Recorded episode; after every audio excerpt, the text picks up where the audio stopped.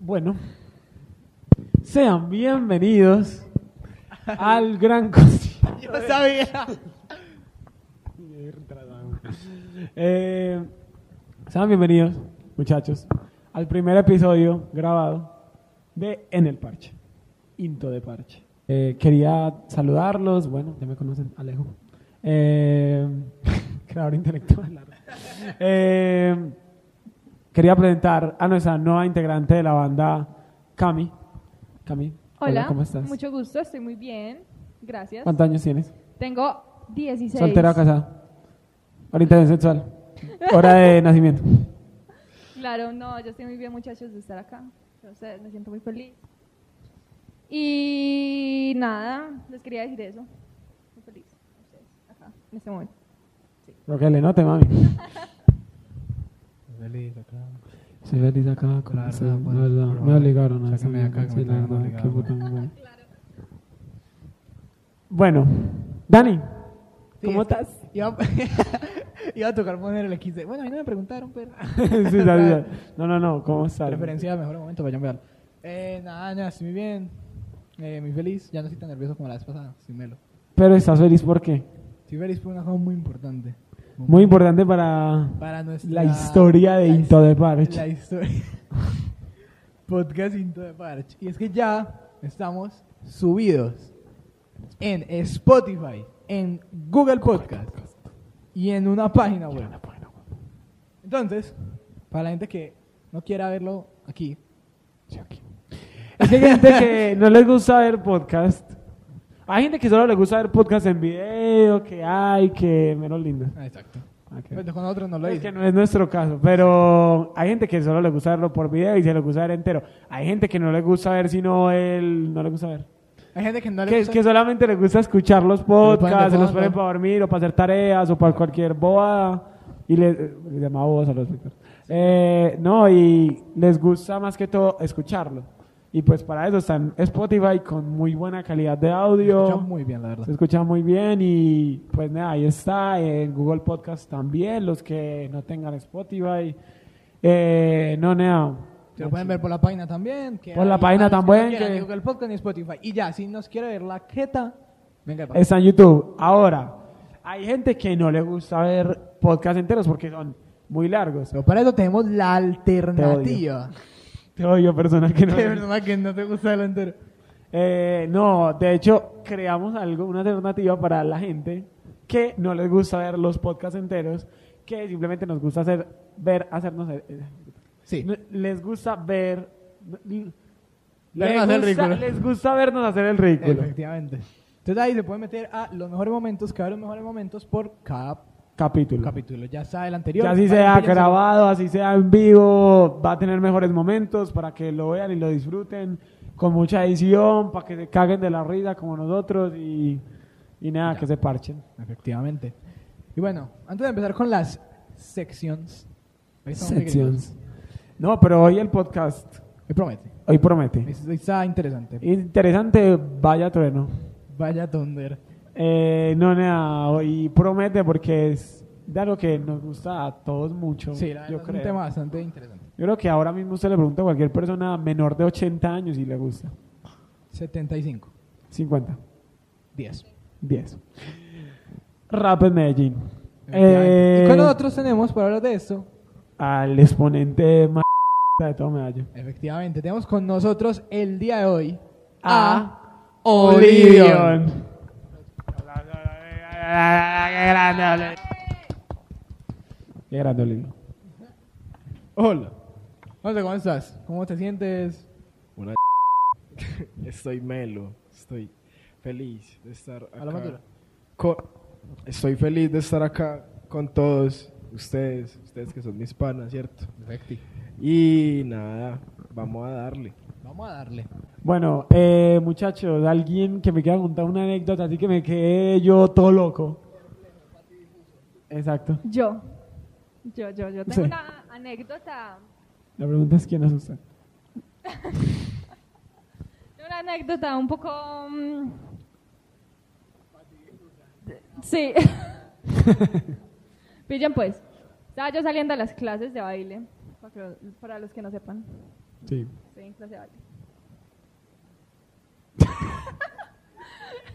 ¿Qué hacía? Eh, estaba yo con una amiga. Salimos, nada, normal. Salimos con ellos, incluso. Se ¿Con fueron. nosotros?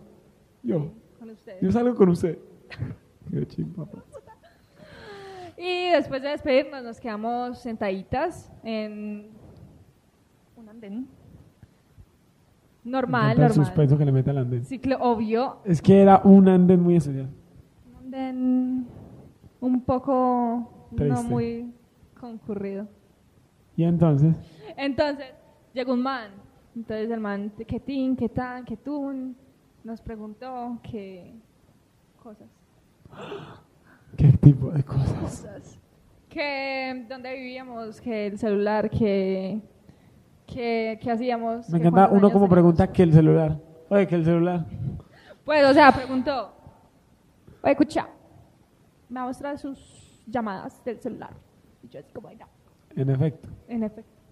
Clásicazo. Para robar, para robarnos el alma. El marica con maestría en... Entonces el man La traje, nada que ver. termina de hacer sus preguntas y mi querida amiga, mi querida amiga, haciendo tiempo. Alejandro, no me mires con esa cara, gracias. Va haciendo tiempo para que no nos robe, ¿cierto? Mientras llegaba la mamá. Entonces el man va sacando una pistola que hace... ¡Piu, piu! No estoy muy seguro de que llegan las pistolas de la real. Sí, piu, piu.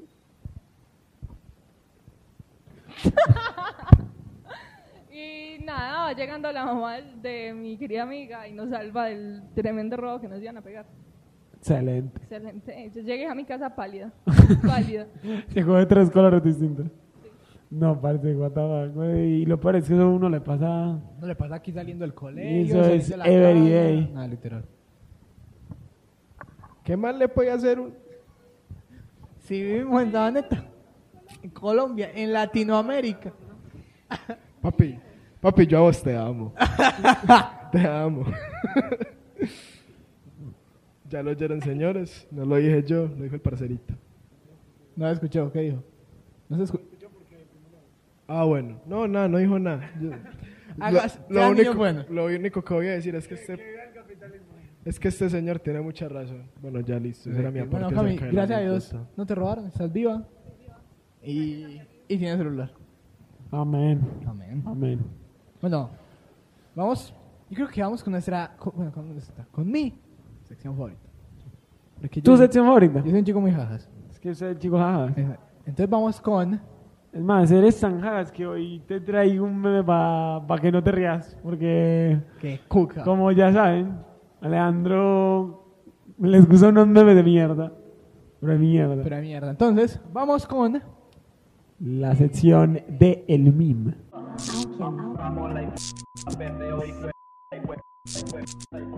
Bueno, ya Alejandro me envió el meme. Entonces, Acabo de enviarte mi meme. Vamos a verlo. A ver, Cactus, quédate quieto un momento. A ver, Cactus, quédate quieto un momento. A ver, Cactus, quédate quieto un momento.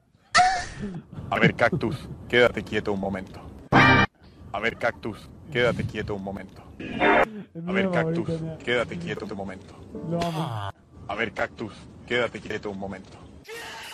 A ver, Cactus, quédate quieto un Ya, a momento. partir de este momento deja gracias. A ver, Cactus, quédate quieto un momento.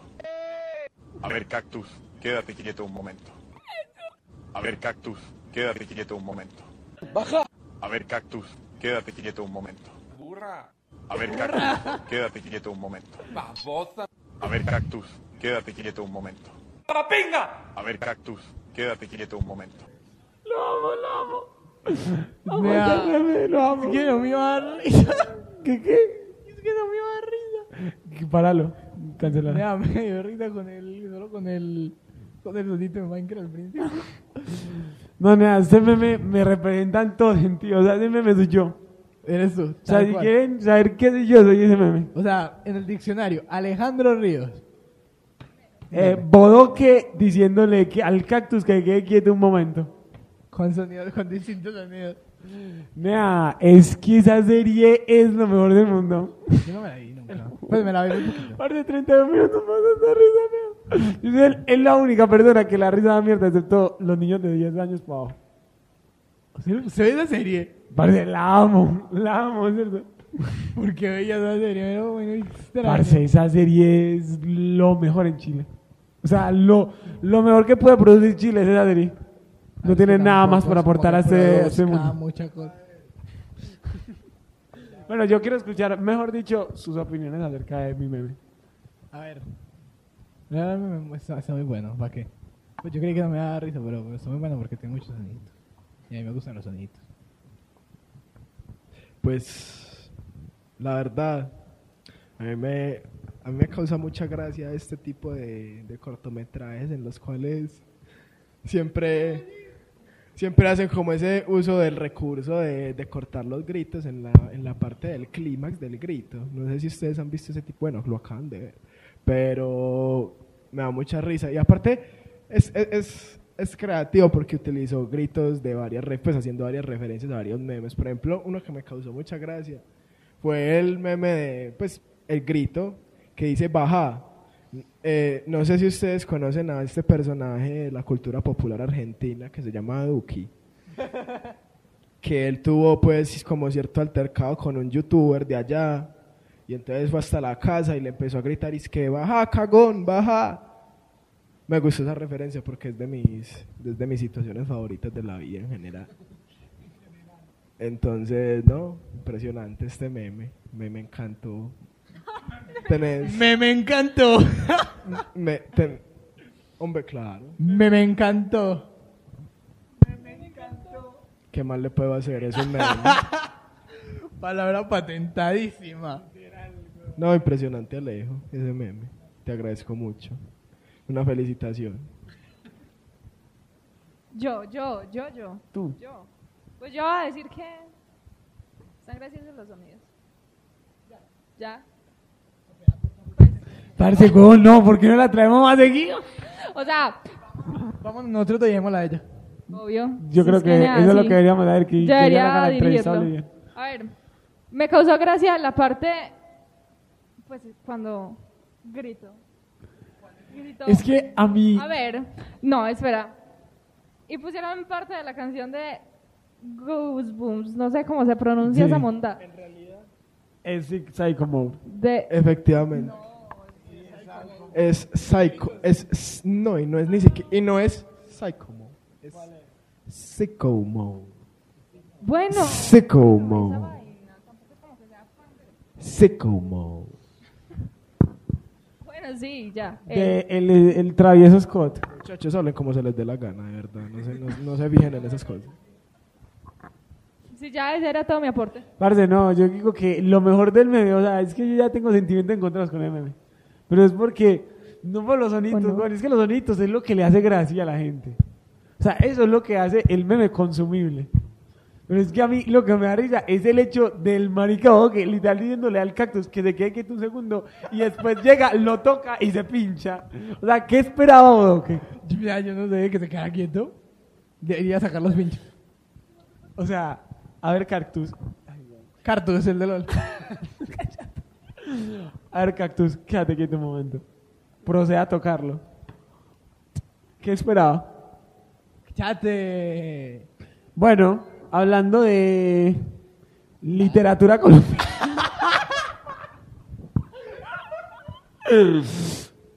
Hablando Eh, absolutamente nada. Nada. Que no tiene nada que ver. Porque, porque no más bien introducimos la sección de noticias. Lesguiri.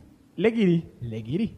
Desde el Centro de Noticias de En el Parche en Medellín, esto es La Noticia en el Parche.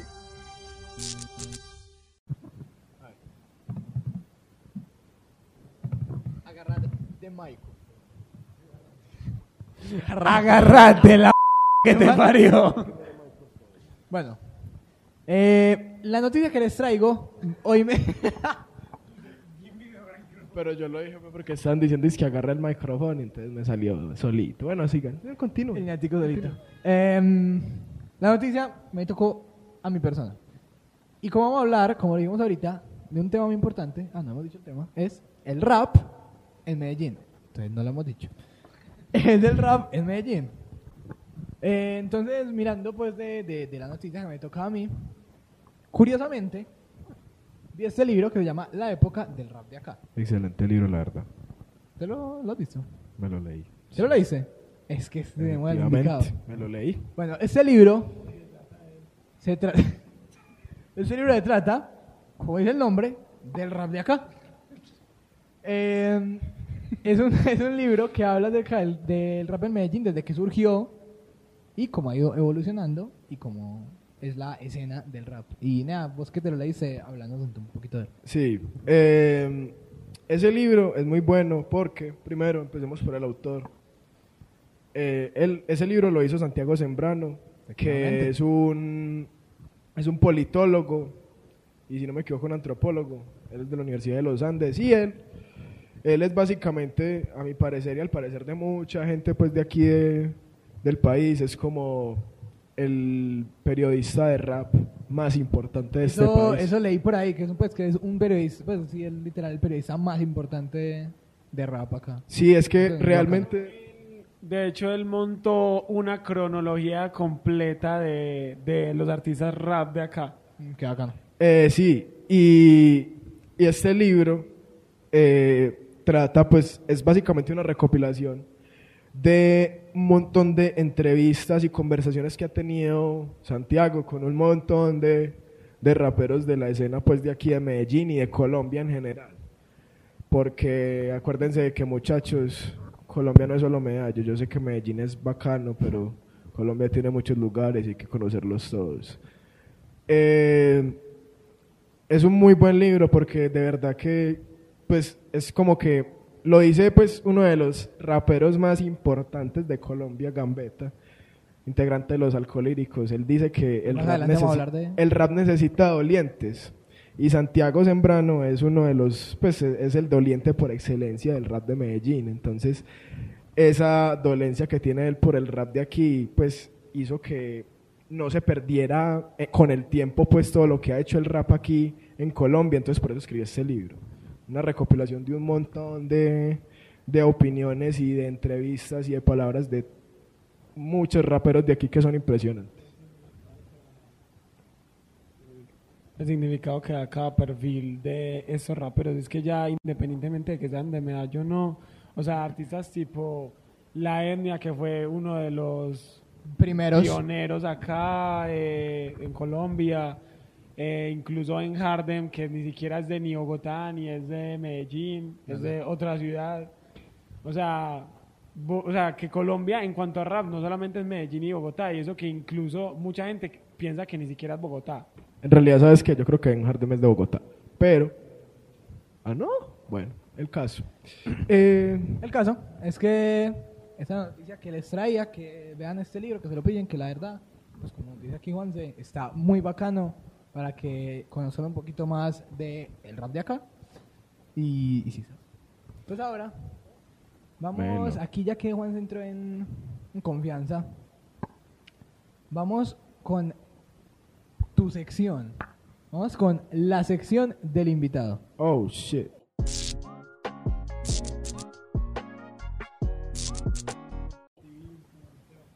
La sección de invitados se trata de preguntarle a Juanse cositas. Mío, la verdad. No te voy a, no te voy a decir mentira. Bueno, ahora sí. Eh, cuéntanos más de ti. ¿Cómo te metiste al mundo de la música, el rap? Pues, ¿cómo me metí al mundo del rap? Eso realmente fue muy orgánico. Yo la verdad fue que, y eso que pues llevo bastante poquito pues metido en el mundo del rap. Y así como haciendo temitas y cosas. Eh, eso fue por ahí en 2019 que yo empecé a engancharme escuchando rap de aquí. Me lo mostró un amigo. Me lo mostró un amigo muy, muy cercano. Me mostró doble porción yo empecé escuchando doble porción y ya después pues como, me, como que me expandí y empecé a estudiar más del género de acá. Y, y nada, me quedé enamorado después de que escuché dos álbumes en específico. Eh, todos tienen que comer de Chromins Raw y El Círculo Vicioso del Granuja. Yo escuché eso y yo quedé enamorado del rap, ¿cierto? Y al escuchar esos dos, yo dije que yo quería empezar a, a hacer esta vuelta, a rapear y a escribir y a hacer mis cosas, porque me parece una de las formas de expresión más bonitas que existe hoy en día, ¿cierto? No, nada, qué bacano, la verdad que nos conté esta historia motivadora. Eh, no, nada, y contame, no sé, alguna anécdota que tengas así, no sé, con el rap o relacionada a tu carrera X. Pues, ¿qué tengo para contar? No, pues, igual, como llevo muy poco tiempo, tampoco es que me haya pasado mucha cosa, ¿cierto? Pero... ¿Alguna anécdota inspiracional para algún tema, algo curioso que nos quieras llevar acá? Eh, una anécdota de inspiración. Pues mira, por ejemplo, que hace poquito yo estaba, eh, yo estaba en un carro con unos amigos y nos pusimos a escuchar música para planchar, ¿cierto? Qué chimba. Nos, nos, pues, nos pusimos a escuchar música para planchar así, la pusimos a todo volumen y tal.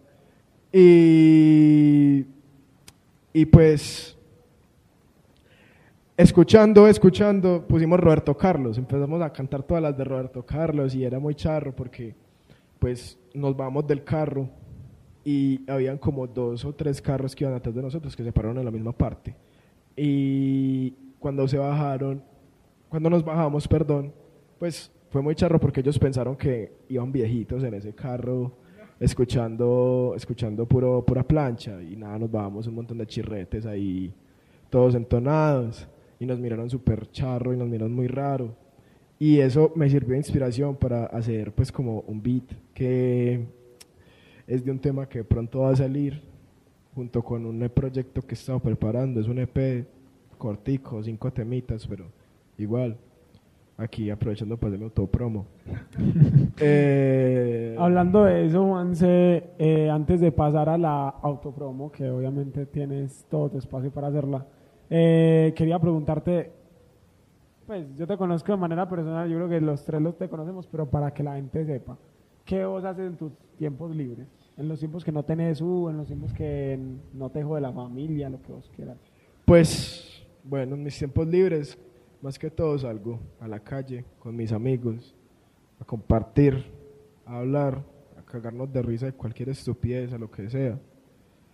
Eh, también cuando no estoy ocupado y tengo el tiempo, yo me meto a, a hacer mis cosas, a escribir, a tratar de repasar más, pues a tratar de mejorar más en mi, en mi forma de rapear, en hacer beats instrumentales. Y leo. Últimamente he cogido ese hábito, el hábito de leer. Y, y nada.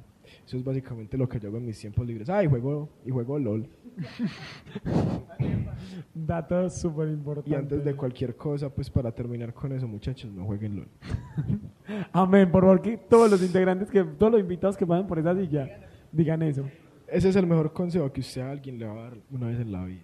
Eh, Nunca juegue LOL. Juanse, algo interesante o algo que me parece que es bacano aunque pues obviamente no eres el primer artista que lo hace acá en Medellín y no estamos diciendo que, que seas la, el único, pero me parece algo que te hace súper importante.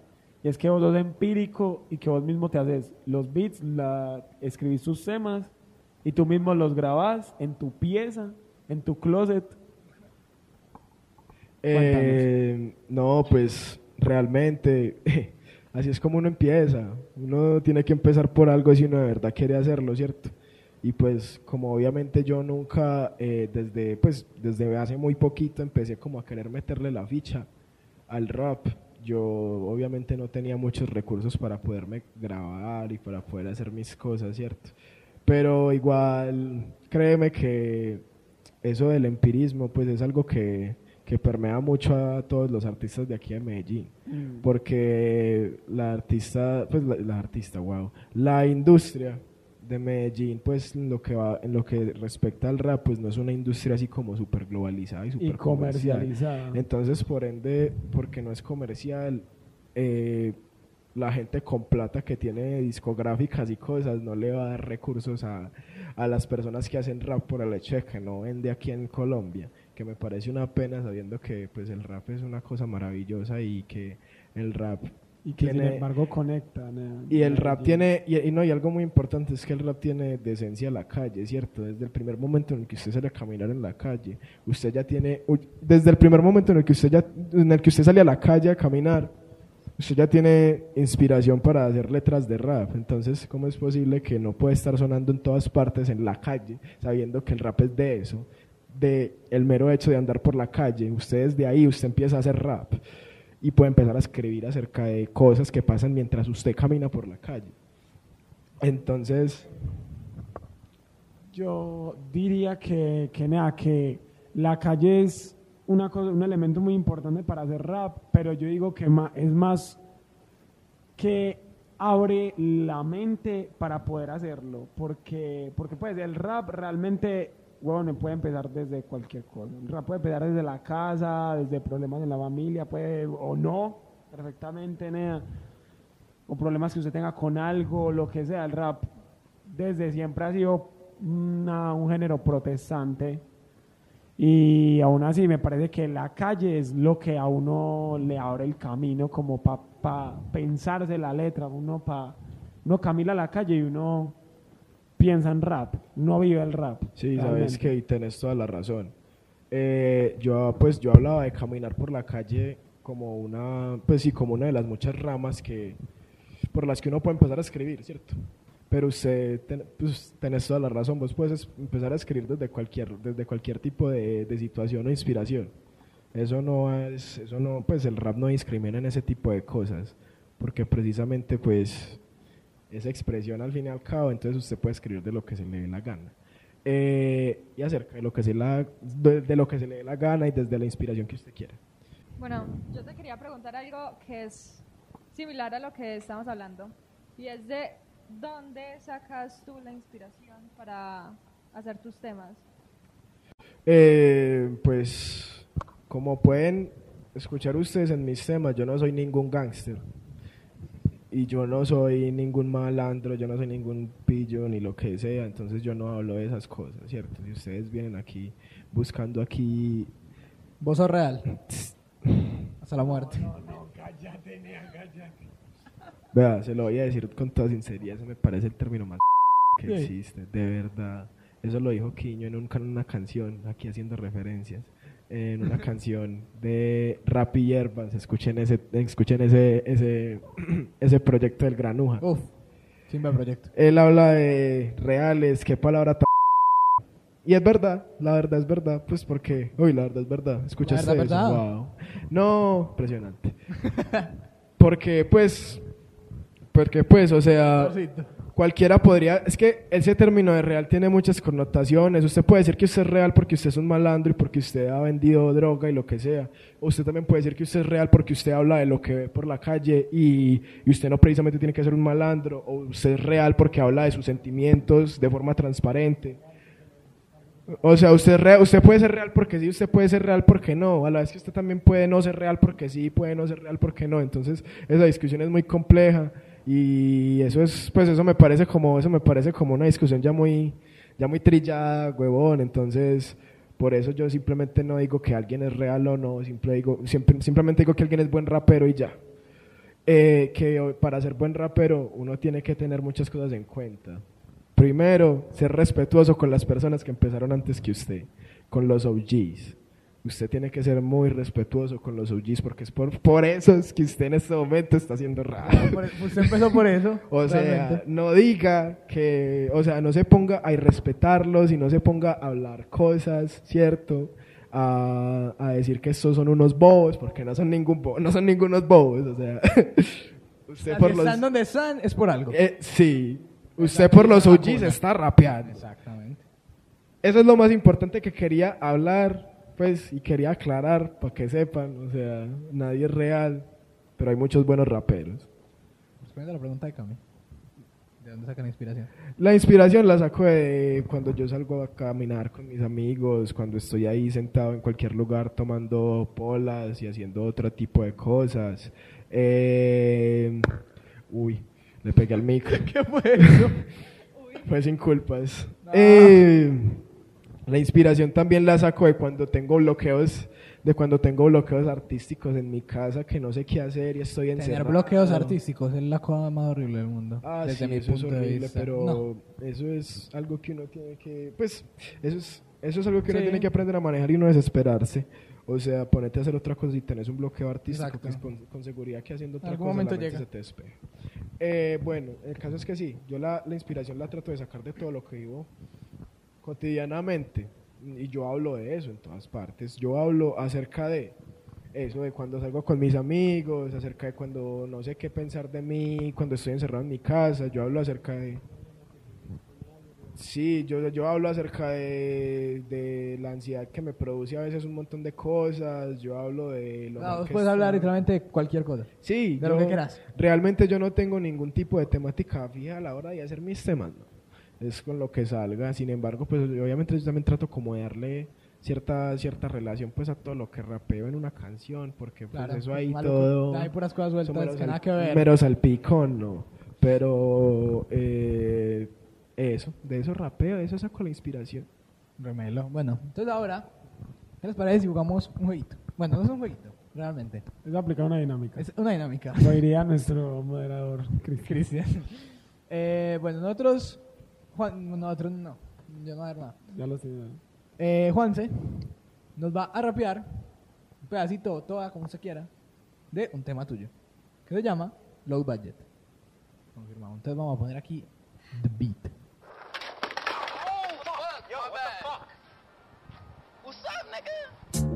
Vivo en directo. Low Budget.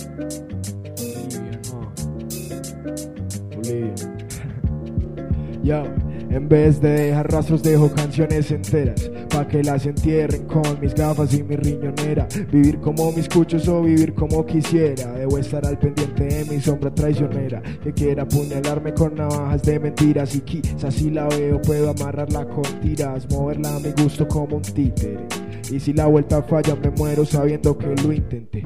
Aunque pinte toda mi habitación Es triste vivir sin temas para más de una ocasión. El negro habla cuando no hay inspiración Y me dibuja en los ojos una posible canción. Oblivion de dónde sale, pregunta cuánto vale Como si le importara que ya fueran a pagar. Si al fin y al cabo me escucharan hasta en Harlem Por toda medallo y a lo largo de Camden. De vez en cuando hay que pegar una vuelta Tocar el cielo sin volar en ala delta Vivirlo todo por si no llego a 40 Sabiendo que el futuro es una vuelta tan incierta. Dicen háblalo pa' yo respondo tranquilito Con ganas de cigarros y de marcar un hito. Que seré cual rapero, yo ninguno en concreto. Grito sobre los beats, con el resto soy discreto. Se rayan si discrepo con la popular opinion Vos escribiste tus barras o las compraste por línea No so- soy fino, lo siento si no afino Pero eso es lo de menos si a la base el asesino. Ey, Dicen que no, pero en los ojos yo lo noto. Se ríen con los teniendo el corazón roto Y me ven aparte, preguntan que qué anoto. Ya escribí mil temas, espérate, voy pa'l otro Y me verán sentado entre los botes de basura Pero si estoy entonado es porque mi alma se cura. Cualquiera será, será mi zona segura Si camino con audífonos y síntomas que apuran Y que no multan, hurtan, pero de un pillo se asustan Y le dan fuma escuchando Butan Who's that? El morocho de maraña color negro mate. Coge su bolso con olor a plan de chocolate. Y sale a andar la calle sin cadenas como Django. Con un tumbao sabroso y sin bailar fandango. Sin ensuciar los tenis, sin pisar el fango. Y cabeceando con el funk de Manu Divango. No contesto el WhatsApp por hablar con el beat. Le cuento mis historias, mis problemas, como hago mis tricks. Y aunque no soy chex, yo tengo techniques como esto Siempre cargo con un blesto de rimas para aliviar mi shit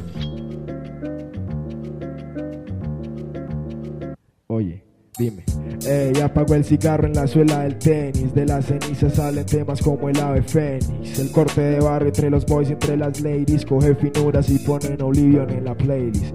Apagó el cigarro en la suela del tenis. De las cenizas salen temas como el ave fénix. El corte de barrio entre los boys entre las ladies. Coge finuras y ponen Oblivion en la playlist. Yo.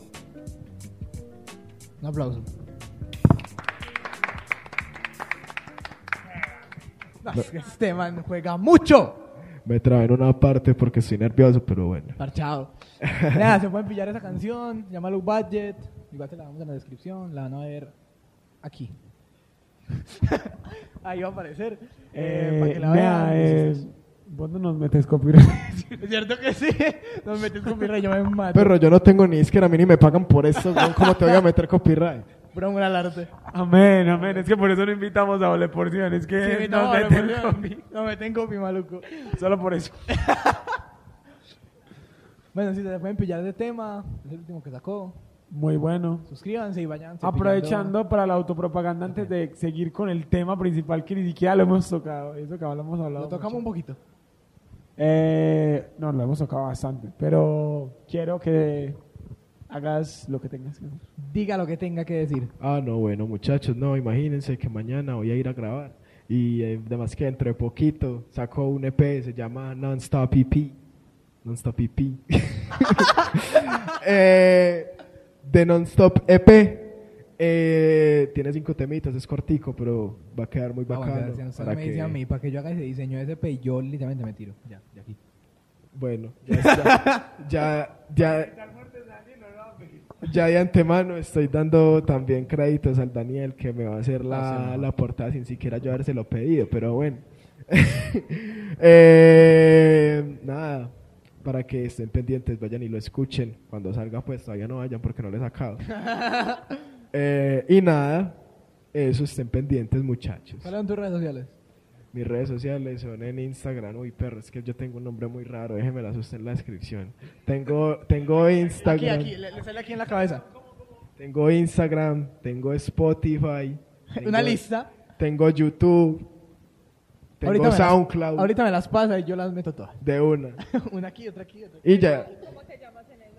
Oblivion's Mighty Trash. Me llamo Oblivion's Mighty Trash para que me busquen. ¿Qué significa tu nombre? Mi nombre traduce la basura legendaria del Oblivion. Básicamente. Literal es el mejor nombre que he escuchado, literal. Y ya. Para que vayan y. Hermoso. Listo. Yo creo que vamos a la sección principal, niño. Parece que hubiéramos llevado años acá.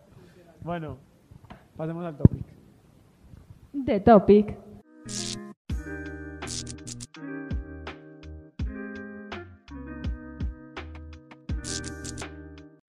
Eh, bueno, para los que no sepan, acabaron de escuchar una transición muy bonita. Ya lo hemos dicho en dos podcasts distintos. Exacto. Pero es muy Pero importante. que Tenemos la voz, autor. la voz, eh, por así decirlo, la voz externa de nuestro podcast Exacto.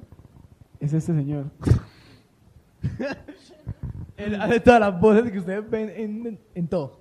En Instagram, eh, En las historias. las historias para podcast En vivo. que vienen en vivo eh, o podcast que se estrenan o mejores momentos son de él y van a seguir siendo de él hasta ahora, a menos de que nos deniegue el contrato. Exacto. Y la de la sección de noticias Ay. también es de él.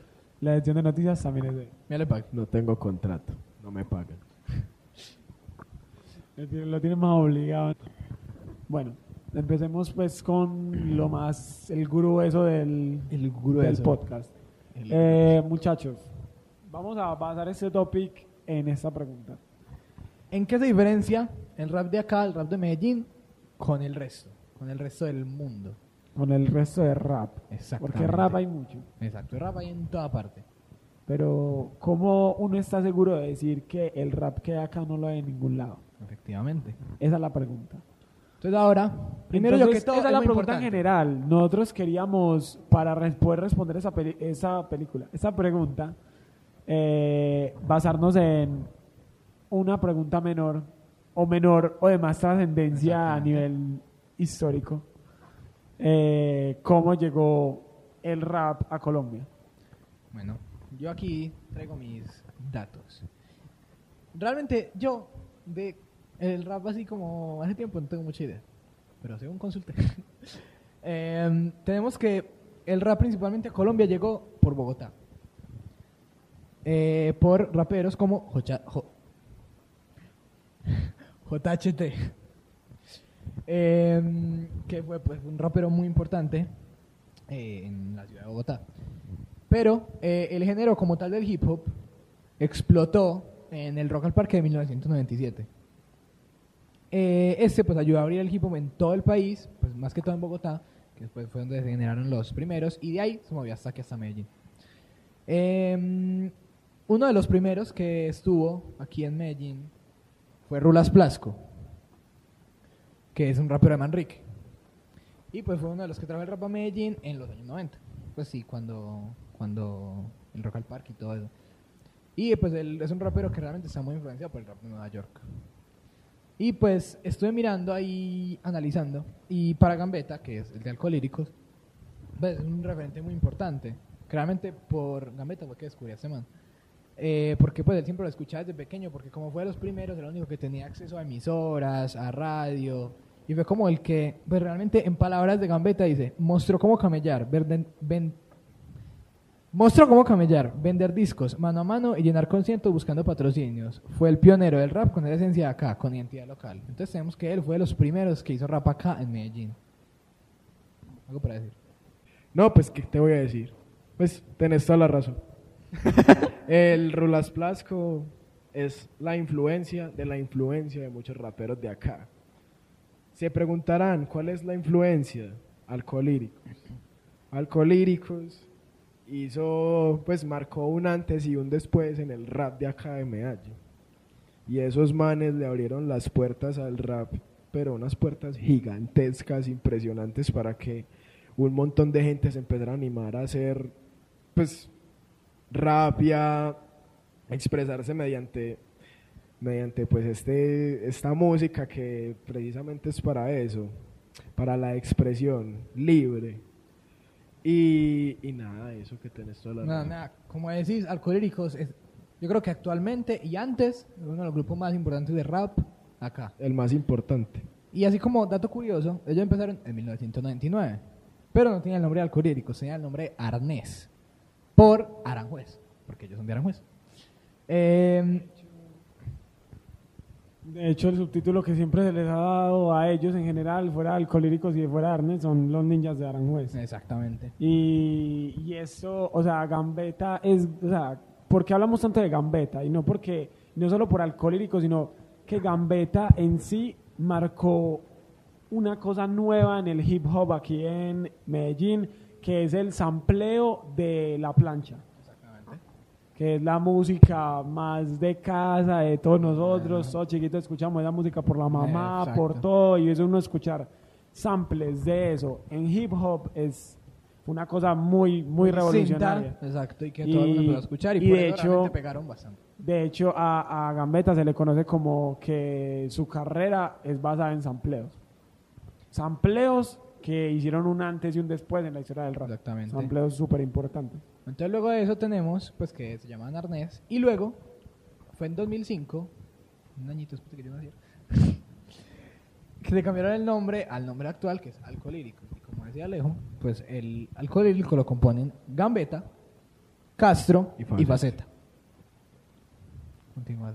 No, nada, que pues en general el rap, eh, como lo conocemos, eh, se ha dado gracias al sampleo. El sampleo es una base fundamental e importante de lo que es mucho del rap que existe en este momento, ¿cierto? Eh, para los que no sepan qué es samplear, samplear es básicamente coger un fragmento de una canción coger ese fragmento, modificarlo, cortarlo y convertirlo en algo totalmente distinto, en algo que se escuche diferente y en algo a lo que usted le puede dar su propia esencia. Eso es básicamente samplear. De hecho, muchas de las canciones que ustedes escuchan en este momento, ustedes no saben, ustedes no saben, pero son sampleadas. Entonces, eh, exacto, no, eso no tiene nada de malo. De hecho, de hecho, eh, cuando pues el rap se empezó a popularizar y toda esta vuelta, eh, muchas de esas discográficas grandes, así que son básicamente el monopolio de la música y que es el abuso a los artistas en carne y hueso, eh, trataron de mandar a estos artistas emergentes que eran pobres y que no tenían nada más que su que su AK y su máquina para poder tirar los amplios y las baterías los trató de, pues trató de, de mandarlos por todos los lados que se pudiera para sacar hasta el más mínimo peso. Pero no pudieron, básicamente, porque eh, la unión colectiva con respecto a este género fue mucha, porque mucha gente se sintió identificado con el rap. Entonces, nada, simplemente no les quedó otra que ver al sampleo como una forma legítima de hacer música. No, y es muy bacano que hables de también cómo empezó, porque es que realmente el rap fue una cosa muy importante acá en Colombia, porque eso empezó por la época del narcotráfico.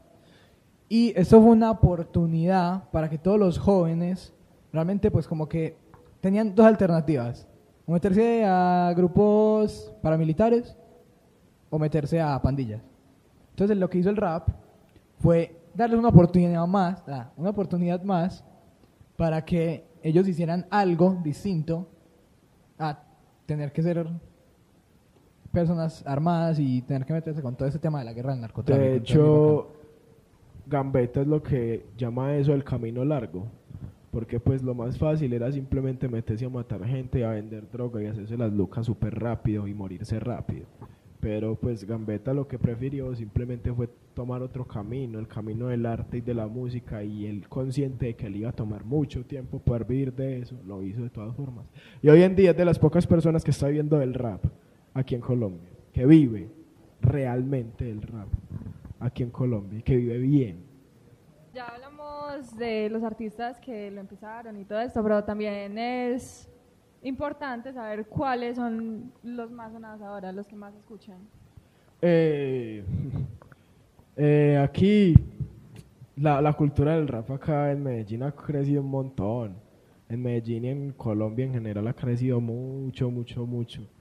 Y también por eso es que también me dieron como ganas, porque yo fui, pa- yo hice parte de ese crecimiento hoy. Bueno, no, no, no, o sea, no, no, aquí se me fue, pues, o sea, no me malentiendan, no sé hablar. No es que yo haya contribuido al crecimiento, sino que yo hago parte de, de, de, pues, de como De la gente que, que vio de la crecer gente que vio crecer al rap, porque pues, o sea, yo lo empecé a escuchar porque un amigo mío me lo mostró y yo nunca en la vida había escuchado rap de acá.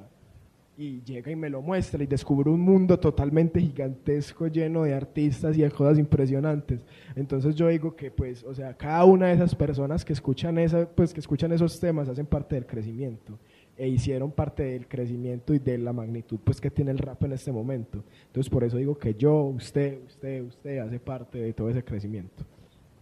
Eh, y nada, pues los que suenan más ahora. eh, ahora está sonando mucho eh, doble, doble porción. Desde hace unos, desde hace unos años está sonando bastante. Eh, hoy en día, pues, eh, hoy en día están haciendo cosas distintas, pero doble porción es de, las, es de los grupos de rap que más suenan en este momento en Colombia. Otro que suena mucho también es Crudo. Doble mismo. porción. Ya dijo, ¿por quién es esa conforma?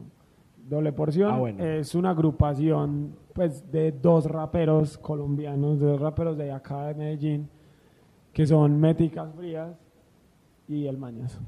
Sí. Eh, y ellos hacen parte de un colectivo barra estudio que se llama Moebius, que ese fue el que marcó casi que el antes y un después en el rap de antes y en el rap de ahora. Además que el rap, o sea, el rap como doble porción y como granuja, el rap que se siente es de medallo porque uno lo siente de medallo, pero se siente frío. Cuando uno lo escucha, yo me siento frío. A diferencia de cuando escucha alcohólicos y crudo. O sea, y, es- y ahí es donde uno marca la diferencia entre sur y norte aquí en Medellín. Y, sabes que esta gente de Moebius lo que hizo fue básicamente, porque el rap ya venía escuchándose bastante, pero lo escuchaba una población muy selectiva, muy selecta, perdón. Eh, lo escuchaba cierto tipo de personas, en cambio ya cuando llegó Moebius y todo este tema, y doble porción más que nada, Ya no escuchan eh, lo escuchaba a todo el mundo. O sea, ya lo escuchaba no solamente los raperos que usted veía y decía este man es rapero. No solo O lo los escuchaban duros del barrio, no solo ellos. Lo escuchaban, lo escuchaban los pupis, lo escuchaban los que estudiaban en el colegio, en la universidad, lo escuchaba todo el mundo. Lo escucha reggaetón. todo el mundo. Era el reggaetón en ese momento cuando Moebius estalló con doble porción, con gordo sarcasmus, que de hecho es es una agrupación, ¿cierto? Es Sí, Granuja, es Granuja y, y Sub-Zero, Sí. que son unos productores increíbles de rap y, Y, y escritores muy buenos. y sí, básicamente el rap se escucha tanto es por doble porción. En este momento mucha gente escucha rap por doble porción porque empezó escuchando Manzanas a la Vuelta. Buen álbum, se los recomiendo. Eh, y ya empezó escuchando eso y ya ahora escucha mucho rap, puede que no ocasionalmente, pero es que ya, se, ya las canciones de doble porción, por ejemplo, se, se convirtieron en esas canciones que usted tiene ahí en las playlists. O con canciones de la barra. Te las canciones que suenan en la barra también. Cualquier DP. canción de, de ese álbum la puede tener usted en la playlist fácilmente. Y hablando de Cualquier álbumes, persona. eh, aquí, por ejemplo, no hablamos de un grupo que incluso le dio pie a, a Alcolíricos en su momento y fue No Rules. No Rules fue también uno de los pioneros acá. Sí, no, de hecho, No Rules es básicamente, son básicamente los, los aprendices de alcohólico. Eh, no Rules Clan, impresionante, que también de hecho está sonando mucho, retomando pues como, como la línea principal de la pregunta. Está sonando mucho No Rules Clan. No Rules Clan son dos, son dos o tres, realmente en este momento son tres, si no me equivoco. Eh, o dos, no, me- no sé, dos personas de aquí, son dos pelados de Envigado, que, bueno, no- ya no son pelados, pues, ya son, ya, no, no, hombre, viejitos tampoco. Son, son señores, adultos. Son adultos. Son unos, están locos esos manes, esos manes están locos, esos manes son de, los, de lo mejor que tiene el rap.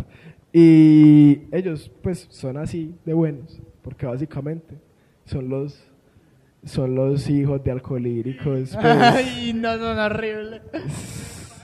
son los, bueno, aprendices. eso. Son los aprendices de alcohólicos. Básicamente, Gambetta fue el sensei de estos dos pelados y que ahora no son pelados. Yo no es porque le estoy diciendo pelados sabiendo que tienen muchos más años que yo.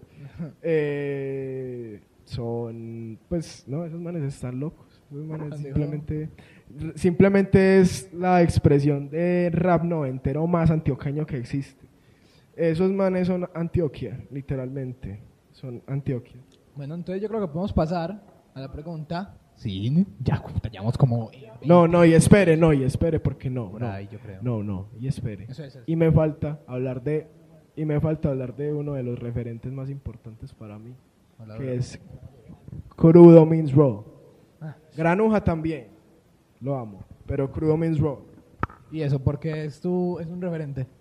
Porque Crudo eh, es capaz de hablar de eh, un montón de situaciones de la vida con una introspección tan profunda que usted de verdad eh, lo hace sentirse como que Crudo en este momento es usted. Crudo con lo que está diciendo está hablando de usted, literalmente, y puntual y personalmente está hablando de usted. Y él tiene reflexiones tan profundas acerca de cosas que son tan comunes que me vuela la cabeza.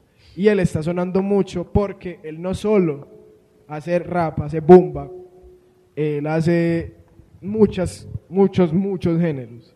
Él hace muchos géneros en este momento porque, por ejemplo, pues, y, y usted tiene de dónde agarrarse con Crudo.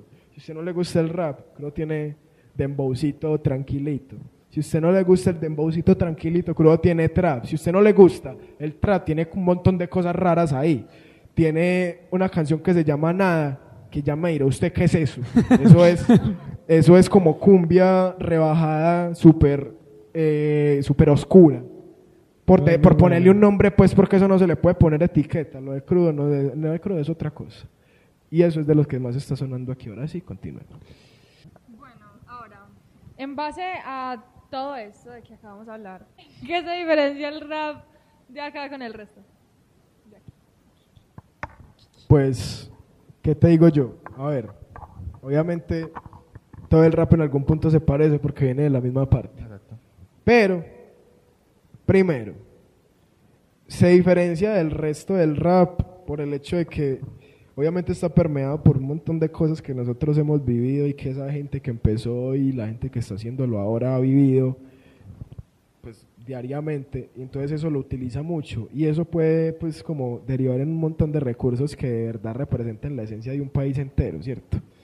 Eh, por ejemplo, este man de el crudo means raw, crudo, representa, representa pues como una célula de medallo que pues eh, es muy concentrada en un solo lugar, que digamos, por ejemplo, puede ser el poblado, ¿cierto? Literal. O sea, yo a Crudo lo relaciono con el poblado durísimo, durísimo, durísimo. Eh, Crudo tiene un montón de, pues Crudo tiene un, hace un montón de referencias, y hace un montón de, eh, hace un montón de alusiones a un montón de cosas que pasan allá que si uno va de verdad uno las puede vivir en carne propia y uno se va a dar cuenta porque de- digamos que por ejemplo vos nunca has ido al poblado y vos escuchás al crudo desde hace rato y vas al poblado y decís ay go, no eso es de lo esto es de lo que hablaba el crudo Epa. y el rap de Medellín y el rap de Colombia en general es distinto al resto de al resto de del rap de, de todo el mundo países. por el hecho de que pues o sea es de un país distinto y que pues o, o sea pues la gente que está haciendo ese rap ha vivido tanto las cosas que pueden llegar a pasar en la calle de aquí en la casa de aquí en la familia de aquí y en los lugares de aquí que, que pues nos sentimos tan relacionados con eso que pues sentimos como cierto cierta chispa como de como, como de no sé como de nacionalismo por ese por el rap aquí se siente pana.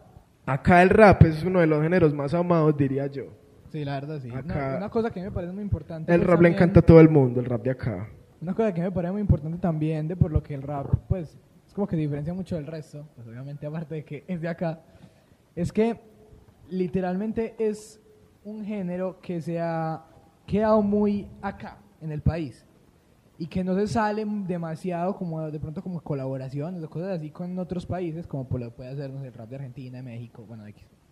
Por ejemplo, el de Venezuela, eh, pues que realmente Realmente nosotros sí tenemos, o sea, nosotros sí, nuestros artistas sí son de colaborar con Venezuela, pero nuestros artistas pero no, refiero- crudo.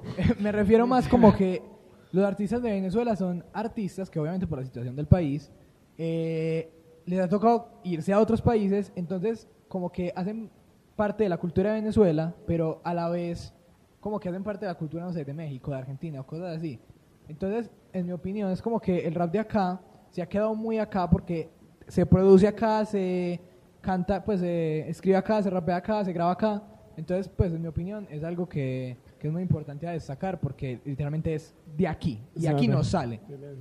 Eh, o sea, yo dando como, o sea, ya dando cosas como ya más puntuales, yo diría que, o sea, no, pero es que hablando en general, o sea, la respuesta a la pregunta es literalmente lo que dice Juan Bolivia. Eh, y es que, o sea, el rap de acá se diferencia por lo mismo que se diferencia todo lo que es de acá con, con las, todas las cosas que son de otra parte. Y es que eh, las, estas cosas son de acá y otras cosas de otra parte. Nosotros tenemos una cultura totalmente distinta. Además que nuestra cultura fue afectada por el narcotráfico, por varias cosas que hacen que nuestra cultura sea muy distinta y que las letras de nuestra música sea distinta. Ya dando cosas más puntuales, diría, por ejemplo, el sampleo de plancha, que no lo hace nadie, pues, o sea, no lo hace realmente ningún otro género, pues, o sea, ningún otro rap de otro lado, porque por lo mismo que nosotros vemos la plancha como, o sea, pues, obviamente sampleos hay en todos lados, obviamente son más de acá.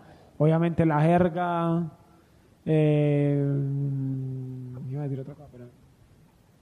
Eh, y no, y lo que yo iba a decir era como dándole razón a Dani, porque pues por lo mismo que te dije la vez, pues, la vez pasada, por lo mismo que te dije ahorita de que el rap aquí en Colombia no es un género globalizado y comercial, se queda aquí y listo. Y es por eso que como que eh, la relación con el rap y el país, pues la relación del rap de acá con el país es muy, muy, muy cerrada y muy, muy fuerte por el hecho de que pues el rap en este, en este país no es un género comercial, por lo tanto no se globaliza y no llega mucho a otros países. Realmente los únicos que diría yo que han llegado a, a- a cantar en otros lugares y así han sido los alcohólicos, o al menos de los que tengo conocimiento pues, que eh, ellos pues han, y eso que pues ellos han estado pues como que eh, Intentando colaborando, colaborando y tratando de abrir las puertas a, a- al rap colombiano, de tener pues como más incidencia en el rap de otros lugares, porque mira que incluso han, han colaborado con KCO y todo eso. KCO ha venido acá.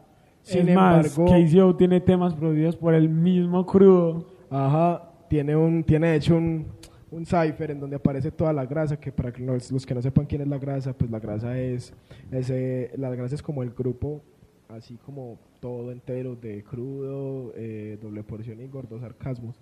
El caso es que yo digo que es, es distinto el rap de acá al de otros países por el hecho de que no está globalizado, entonces se queda muy aquí y no sale de aquí y la relación cada vez se hace mucho más fuerte con el país por el hecho de que no sale de aquí. Bueno, Cami, ¿tú qué, qué opinas?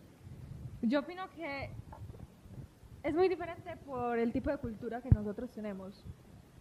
Nosotros tenemos una cultura que se diferencia demasiado de los otros países y pues eso influye mucho en las letras de las canciones, en la composición, de los beats, o sea, todo. Básicamente ese es mi punto de vista. Bueno, eh, para cerrar pues, eh, el tema, eh, vamos a recomendar algo que va a salir el viernes 19, que es la, el live session de la canción de Doble Porción de Entrenada por, que es una canción muy famosa de ellos, y va a salir el live session. Y, y con esto yo creo que podemos dar paso a la sección de... Pues obviamente es hora de decir que como, re- como recomendado también está el libro Exactamente. en cuanto a general, del libro de la, la época del rap de acá. Y listo, entonces vamos ahora con La sección de recomendados.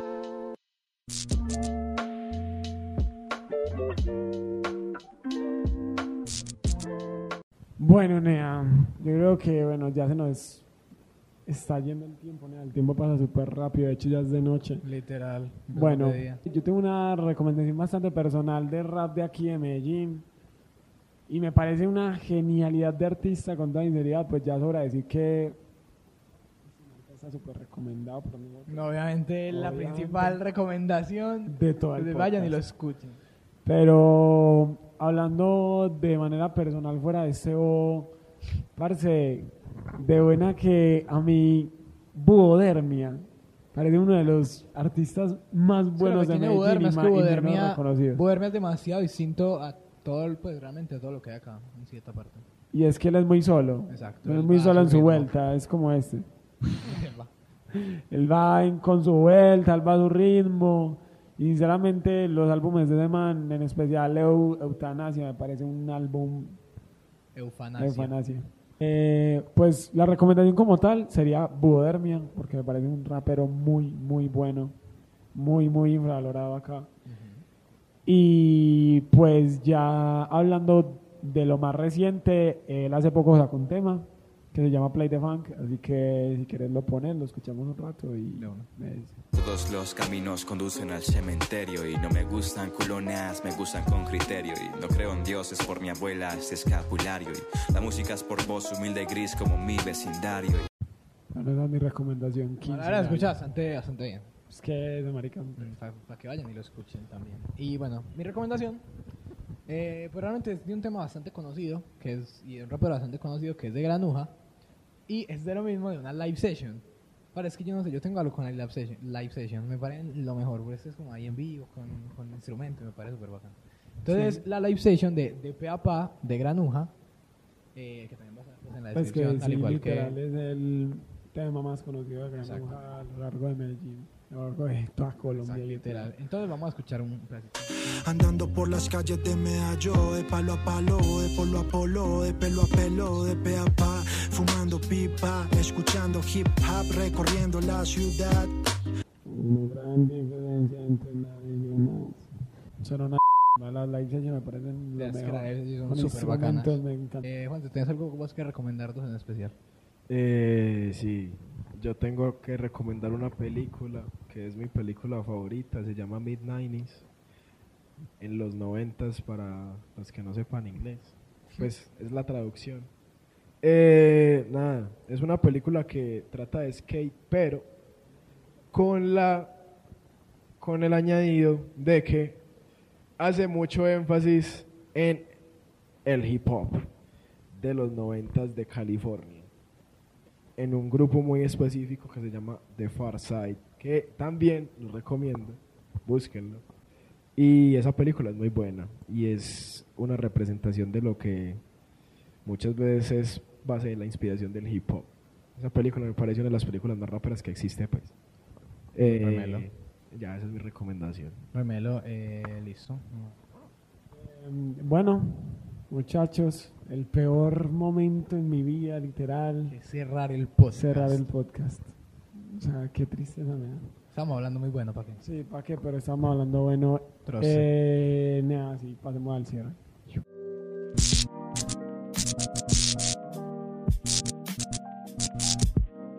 Bueno, yo creo que fue un buen podcast. Yo creo que. Fue un episodio bastante de información. Sí. Se habló, se habló cosas interesantes, la verdad. me A mí mucho. me gustó mucho. Es un tema que la verdad yo disfruto. Escuchar y hablar. Eh, y más con alguien entendido como nuestro señor de acá al lado. Eh, bueno, yo creo que para agra- agradecimiento estamos solos. Literal. Eh, agradecimientos a la hermana Norelia por empezar una institución. Muchas gracias, hermana, como siempre.